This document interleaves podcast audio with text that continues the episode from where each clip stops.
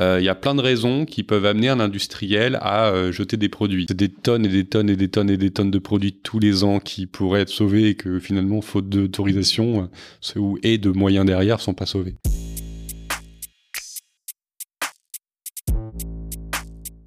Bienvenue sur le Savier Food. Aujourd'hui, on va reparler de gaspillage alimentaire, mais cette fois-ci avec un focus au niveau industriel. Et on découvrira notamment une solution que notre invité apportera. Moi, c'est Yousra et je vous en fais découvrir plus sur les coulisses de la food.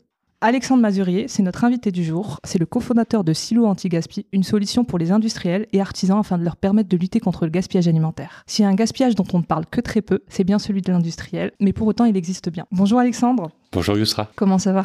Écoute, très bien. Merci beaucoup de ton invitation. Et toi? Ça va très bien. Je suis, euh, je pète la forme.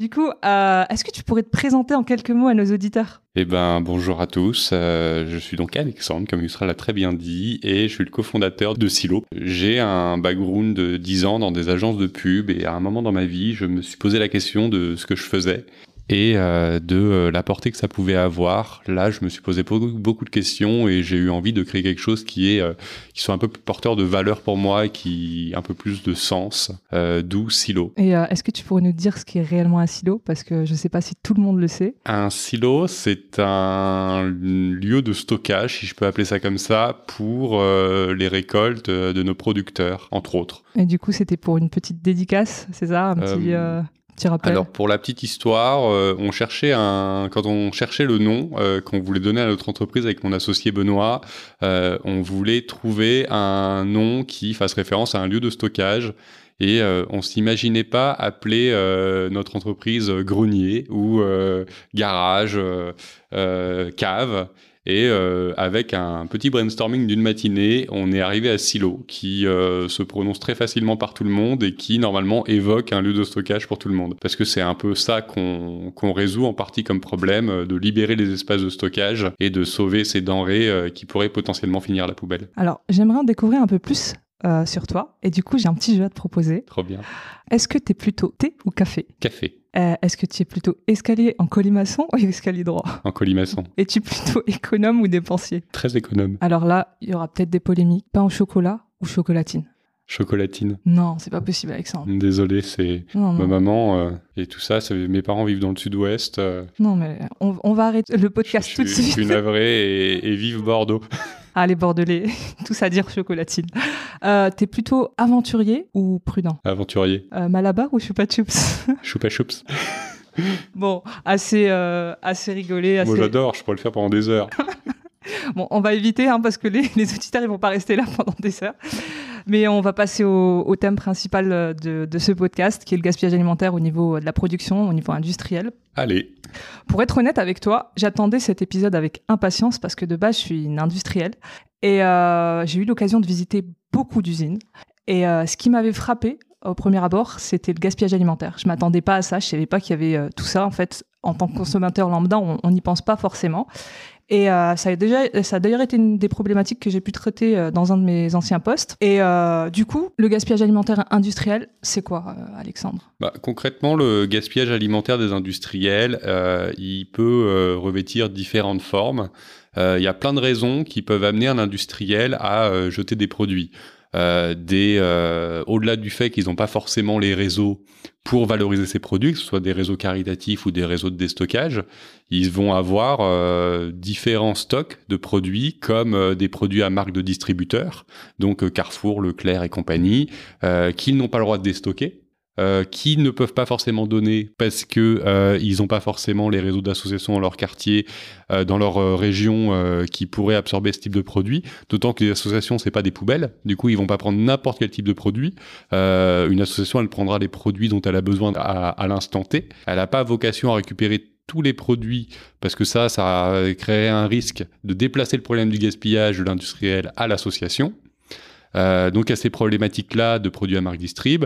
Il y a des problématiques euh, de contrat date. Contrat date, c'est quoi? C'est quand euh, un industriel s'engage à livrer un magasin avec des produits avec telle durée de vie. Bah, si la durée de vie elle est un peu dépassée, bah, le, magasin n'en voudra pas. Il peut y avoir des problèmes aussi sur la chaîne logistique, des retards de livraison qui peuvent faire que euh, la livraison n'est pas acceptée, des accidents de la route, ça peut malheureusement arriver. Du coup, c'est des palettes de produits, des camions entiers qui se retrouvent euh, entre guillemets déclassés, donc qui sortent des circuits traditionnels, euh, et un certain nombre de, problématiques dans ce sens. Il faut savoir que le gaspillage alimentaire au niveau des industriels, il n'est pas voulu, il est subi. Aucun industriel va jeter des produits par plaisir.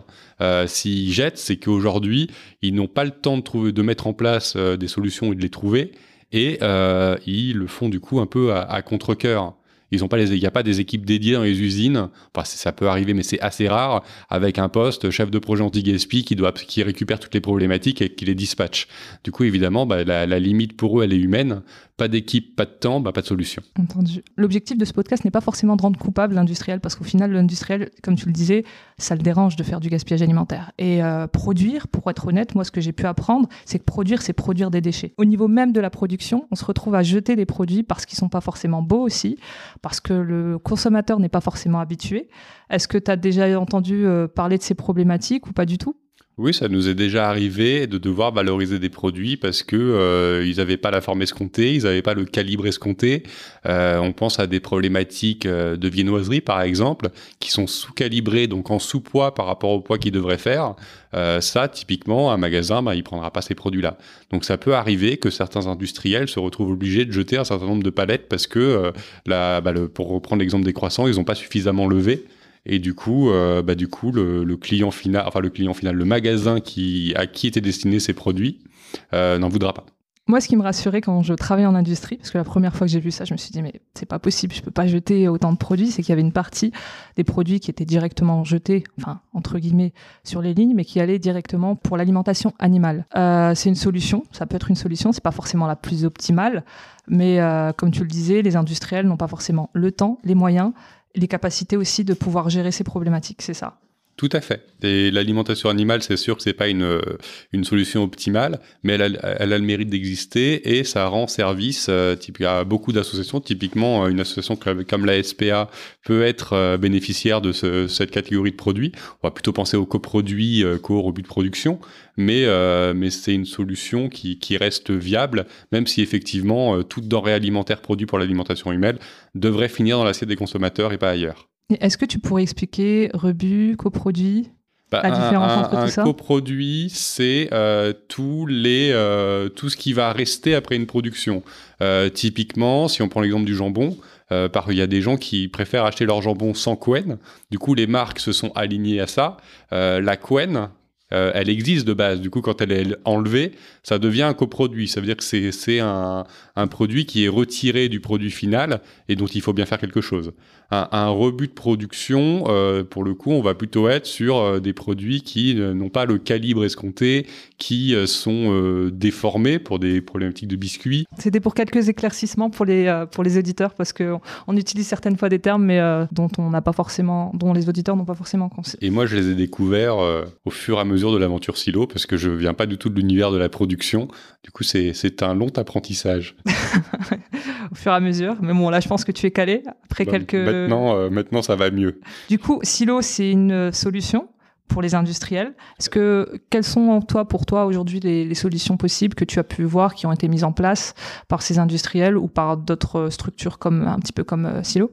Bah, les industriels, euh, pour ceux qui sont très bien organisés, qui n'ont pas forcément besoin de nous, ils ont euh, des équipes qui vont s'occuper euh, de, pour les produits finis, donc les produits tels que vous les achèteriez en magasin, les déstocker auprès de réseaux de déstockeurs en France. Donc un déstockeur, c'est un magasin qui va vendre les produits à prix discount.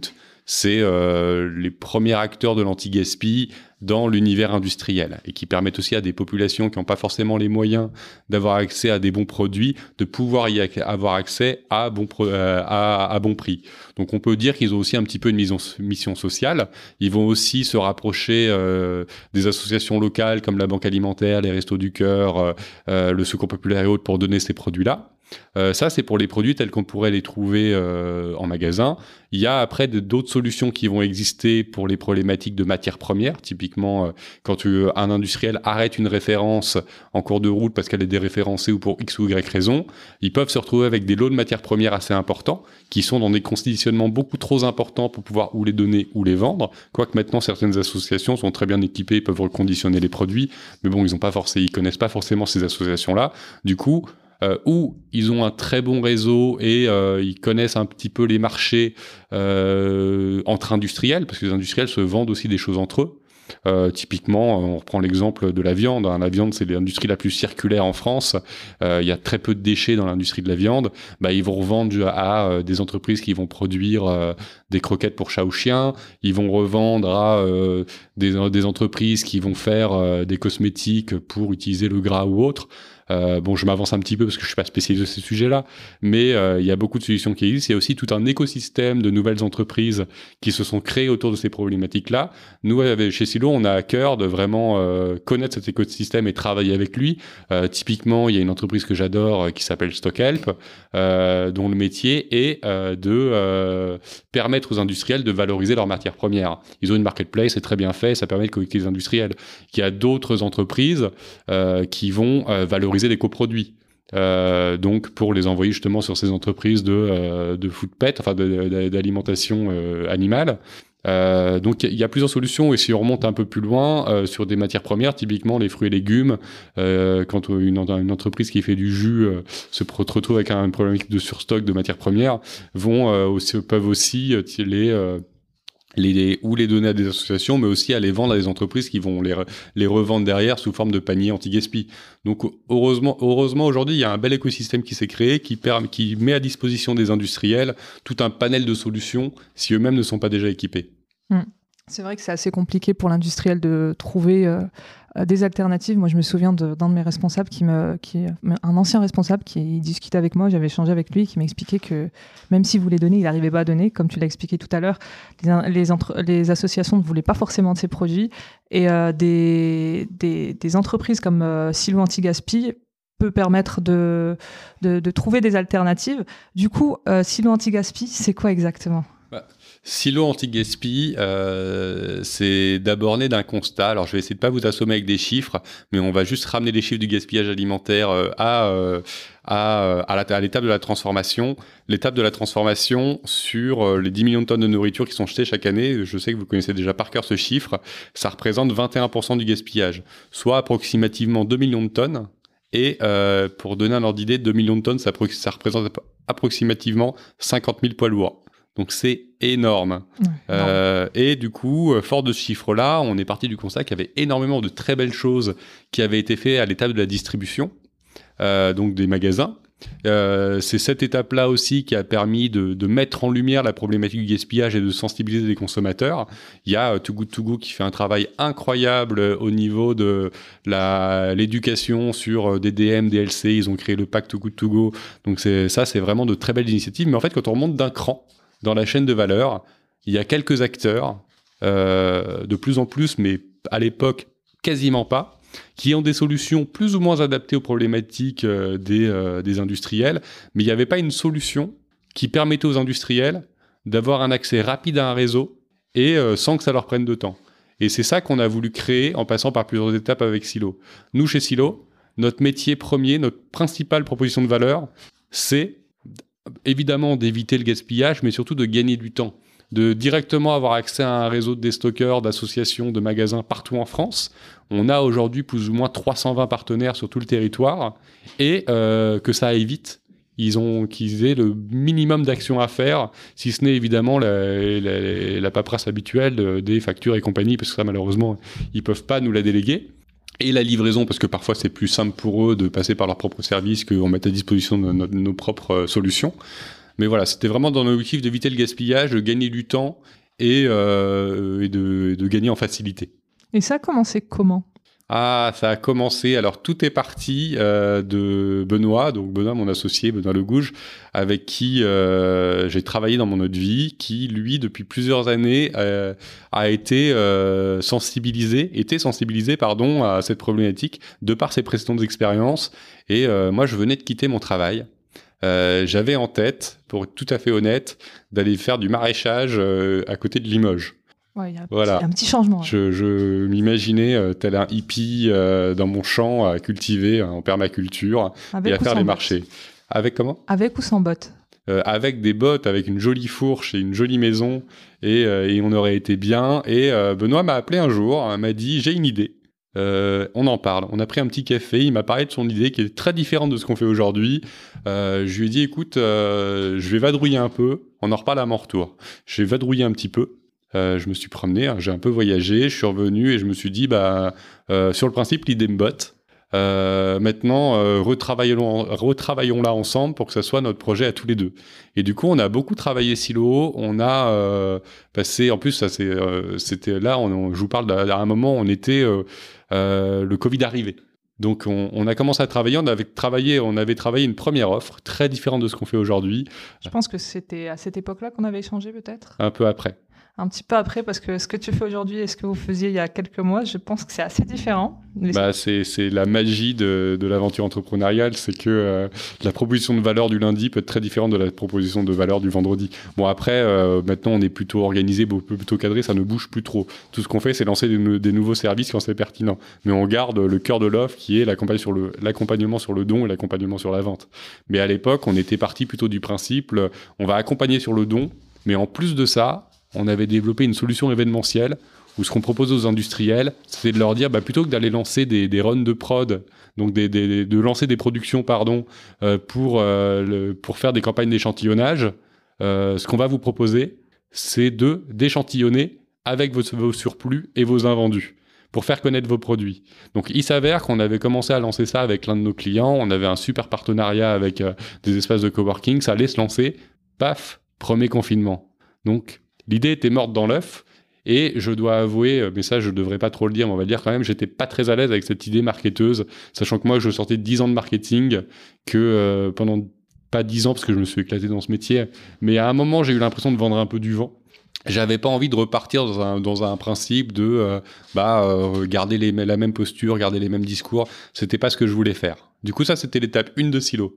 Il y a eu une étape 2 où on a tué cette partie-là, on a gardé le don et on s'est dit, bon, on va avoir un accompagnement 360.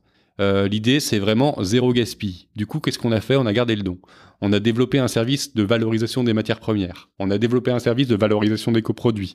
Et on a valorisé un service, ça c'était le plus drôle à, faire, mais pas, la problématique la plus drôle, la problématique des invendables. C'est quoi un invendable? Bah, Comme son nom l'indique, c'est un produit que l'industriel n'a ni droit de vendre ni de donner.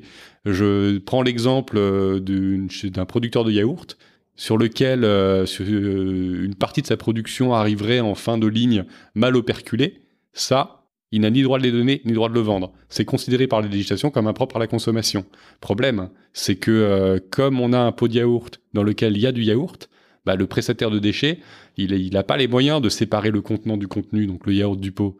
Donc évidemment, ça va partir en destruction. Et c'est quoi la destruction en France? C'est de l'incinération Problème, mais bon, c'est pas le sujet du podcast, c'est qu'il n'y a pas du tout suffisamment d'unités d'incinération en France pour euh, résoudre toute la problématique. Du coup, encore aujourd'hui, malheureusement, ça part assez régulièrement en enfouissement.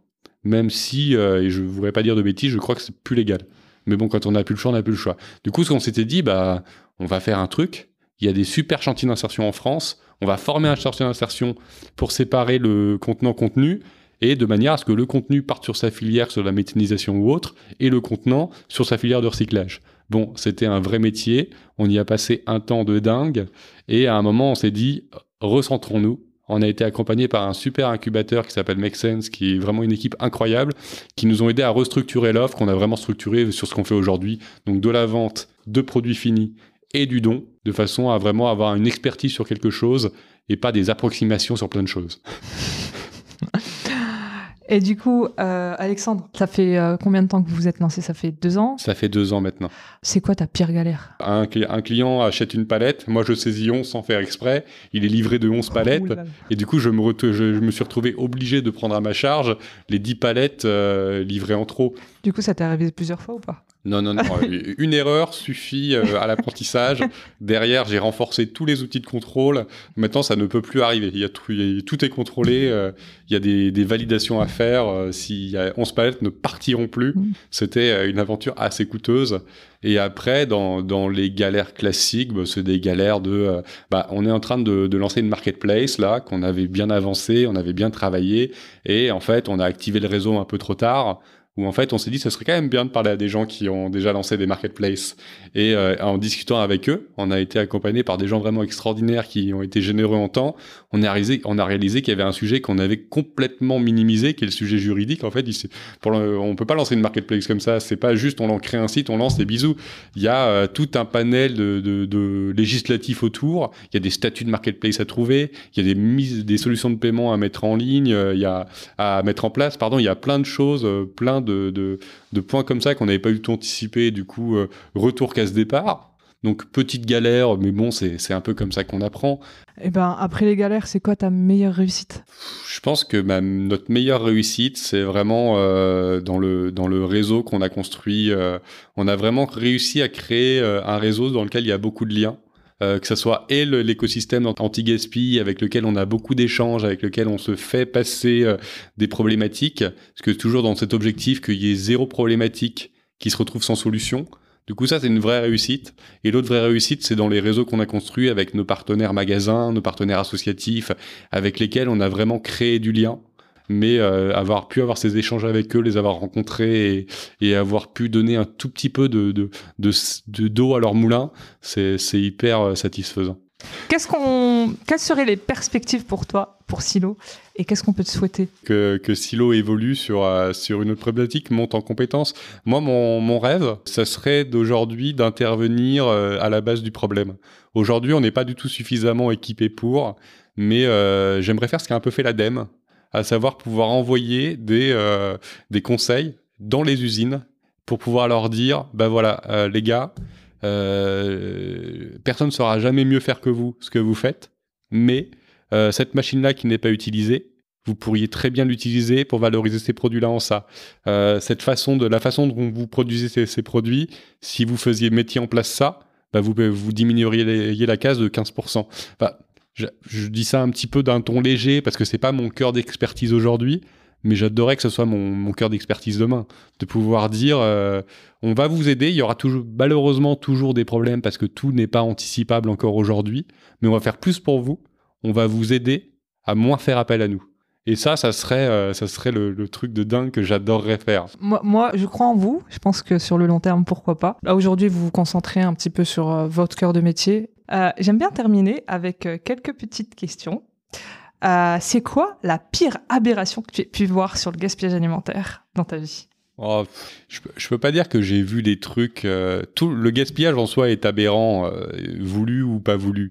je pense que ce qui me chagrine le plus, c'est les rapports industriels distributeurs. J'avais une discussion la, semaine dernière ou la semaine d'avant, mais ça, ça n'a pas d'importance, avec une entreprise je ne vais pas dire ce qu'il produit, sinon ça serait trop évident, qui me disait, euh, voilà, moi j'ai une problématique, c'est que euh, je produis euh, pour toutes les marques de distributeurs. Donc ça revient un petit peu à ce que je disais tout à l'heure, Carrefour, Auchan et compagnie. ces gens-là ne sont absolument pas prêts à ce que je déstocke leurs produits. Du coup, elles se retrouvent très régulièrement avec un certain tonnage de produits dont elle ne peut rien faire. Alors oui, elle peut les donner, hein, on a dit tout à l'heure, mais euh, le don, c'est pas si simple que ça si on n'a pas d'association, si on n'a pas de réseau d'association. Et euh, au-delà de ça, il y a un moment aussi où euh, il faut aussi valoriser ce qu'on produit. Alors il y a un crédit d'impôt qui est, accordé avec le don, mais si on peut amortir un petit peu les coûts, parce que amortir les coûts de production, derrière ça ricoche aussi sur les producteurs, parce que si on, si on perd moins d'argent, ben, on achète mieux, même si c'est cadré par la loi maintenant. Euh, et, ce qu'elle me dit, c'est que, euh, bah, en fait, euh, ces produits-là, bah, moi, je peux rien en faire. Et, les associations, je donne tout ce que je peux donner, mais ce que je peux pas donner, ça part à la poubelle. Et tant que les distributeurs seront pas prêts à entendre que bah, faut laisser, faut laisser faire, Carrefour le fait. Carrefour, c'est les, à ma connaissance, suis pas non plus un expert du sujet, c'est les seuls à le faire. On peut retrouver en déstockage des produits Carrefour, mais on trouvera jamais des produits marque repère, on trouvera jamais des produits euh, vert, je sais plus qui fait ça, euh, parce que en fait les, les industries n'ont pas le droit.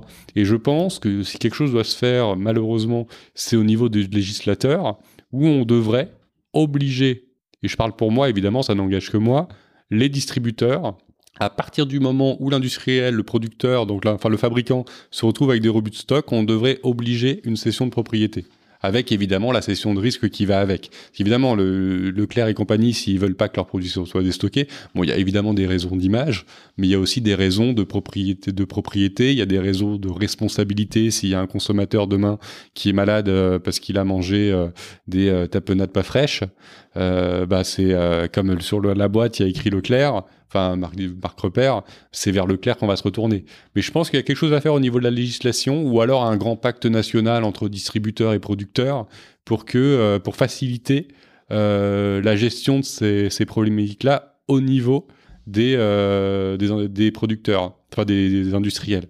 Bon, c'est pas forcément le cas de tous les industriels, parce qu'il y a encore des industriels qui sont très très bien équipés pour gérer ces problématiques-là.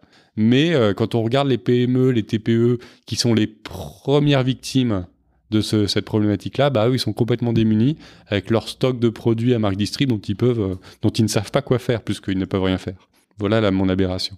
J'en avais entendu parler. J'avais déjà échangé avec un industriel qui m'avait dit, qui m'avait parlé de cette euh, problématique. Mais bon, le temps fera que ça évoluera, je pense. Je croise très fort les doigts. Parce que là, c'est pas possible. C'est, des tonnes et des tonnes et des tonnes et des tonnes de produits tous les ans qui pourraient être sauvés et que finalement, faute d'autorisation euh, et de moyens derrière, sont pas sauvés. C'est dommage. Ouais, c'est du gâchis. Et euh, du coup, la loi AGEC, elle est, pas venue. Euh, bah, pas sur ces. La, loi AGEC a fait plein de bonnes choses, met en place des obligations mais euh, en fait, si Leclerc, excusez-moi, je veux pas cibler Leclerc hein, qui fait plein de trucs extraordinaires, mais euh, si le distributeur ne cède pas la propriété du produit euh, ou ne donne pas accord au fabricant pour déstocker ces produits-là, que l'industriel, donc le, le, producteur de la nourriture, n'a pas de solution euh, de dons pour ces produits-là, bah, il peut rien en faire. Alors évidemment, il va quand c'est des produits qui sont valorisables sur d'autres marchés, il va les valoriser sur d'autres marchés, euh, comme le, pet food ou ce genre de choses. Mais si c'est pas le cas, bah, il se retrouve avec ses palettes et, euh, et ça part chez son prestataire de déchets habituel. Et c'est dommage. Mais ça va changer ça va changer. Avant-dernière question, Alexandre. Est-ce que tu aurais une astuce anti-gaspi à proposer à nos éditeurs? Sur votre page Instagram, je vois qu'il y en a, qu'il y a, pas mal d'astuces régulièrement, mais toi, ton astuce à toi? Moi, je jette quasiment rien chez moi. Donc, mon astuce, je dirais, euh, mais bon, c'est pas, malheureusement pas encore aujourd'hui à la portée de tous, c'est de passer au vrac. Euh, malheureusement, comme on essaye toujours de changer le monde par le haut du panier plutôt que par la base, bah, c'est des produits, sauf sur certains réseaux, qui restent très chers. Du coup, le, les, les, Français plus défavorisés n'y auront pas accès. C'est très dommage. Mais si on parle par d'astuces accessibles à tous, bah, typiquement euh, les, pots de citron, les, pots de citron pour faire des nettoyants vitres, euh, c'est génial. Il y a plein de, il y a plein d'astuces comme ça. Euh, je pense que la, première astuce, je, vais quand même dire le vrac parce que ça permet d'acheter la, juste quantité et puis aussi de, se sensibiliser à la différence entre DLC et DDM parce qu'il y a encore trop de produits qui finissent à la poubelle euh, toujours emballés parce que la DDM est dépassée alors que bah, prenons l'exemple du miel on, on, a un client qui fait du miel en vrai le miel vous le mangeriez dans 1000 ans il sera toujours bon. Il sera peut-être un petit peu cristallisé, mais ça sera mangeable. On perdra nos dents, mais c'est tout. Bah, il faudra plutôt le, manger comme une sucette. Oh, ouais. On en revient au chupa choups. On en revient toujours au chupa choups. Hum, est-ce que tu aurais une personne inspirante qui pourrait nous en apprendre plus sur les coulisses de l'agroalimentaire, avec qui tu pourrais nous mettre en contact, Alexandre? Moi, j'adore euh, je le trouve hyper inspirant euh, et très accessible. Et alors j'ai oublié son nom. Nicolas Chaban, fondateur de C'est qui le patron euh, Moi je suis sociétaire de C'est qui le patron. Je trouve ce gars-là très très inspirant. mais pas inspirant comme on verrait un speaker en TEDx où il nous raconte des grandes phrases toutes faites et on adore et on peut les ressortir dans des dîners parce que ça passe bien. Lui, il est inspirant, je le trouve, je trouve que c'est quelqu'un de très humble qui a fait un travail incroyable avec ses équipes euh, d'accompagnement des producteurs, de sensibilisation des distributeurs, de sensibilisation des consommateurs et qui arrive à vendre son lait au juste prix alors au juste prix évidemment par rapport aux producteurs, parce qu'évidemment on, en revient aux, Français euh, moins équipés dans la vie que d'autres et qui n'ont pas forcément, qui pas forcément les moyens d'acheter ces produits-là. Mais, euh, mais ça, ça changera parce qu'un jour on aura euh, un gouvernement qui rehaussera le niveau de vie de, des Français à la réalité des coûts de la vie pour les agriculteurs et compagnie.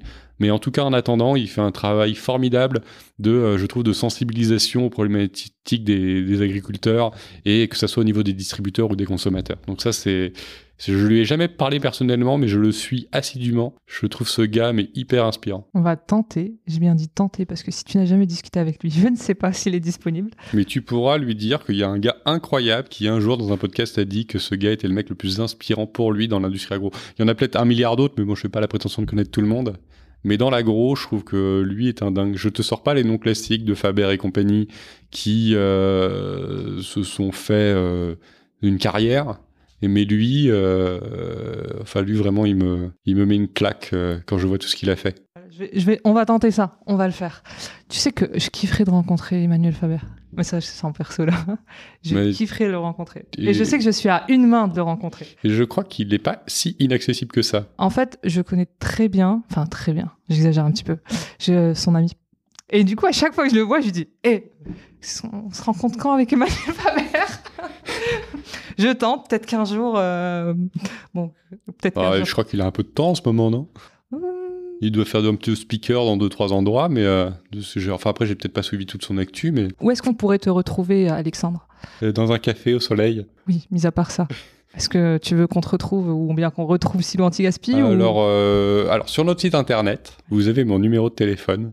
Vous pouvez m'appeler sur euh, LinkedIn. À partir de quelle heure De quelle heure à quelle heure on peut t'appeler? Euh, et Sachant que je travaille avec des magasins, j'ai malheureusement plus d'horaire parce que les magasins, les, les acheteurs dans les magasins euh, travaillent matin, midi, soir, week-end, vacances. Donc je suis assez disponible. c'est mieux si c'est en semaine, dans la journée, c'est préférable. La nuit? La nuit, je, dors très mal en ce moment, mais j'aimerais essayer de ne pas rajouter une raison de plus de mal dormir. Et sinon, vous avez LinkedIn. Je suis très actif sur LinkedIn. Je réponds à tous les messages. Bon, je suis pas euh, Justin Bieber, du coup, je reçois pas un milliard, mais j'en reçois quand même pas mal. Et je, réponds à tout le monde. Je suis toujours très disponible pour échanger au téléphone, même s'il n'y a pas d'enjeu business derrière. Je pense qu'on grandit au contact des autres. Donc, euh, avec plaisir pour un petit échange sur la vie, sur le monde et, surtout sur euh, l'anti-gaspi. Merci beaucoup de ta présence. Merci à toi de m'avoir invité.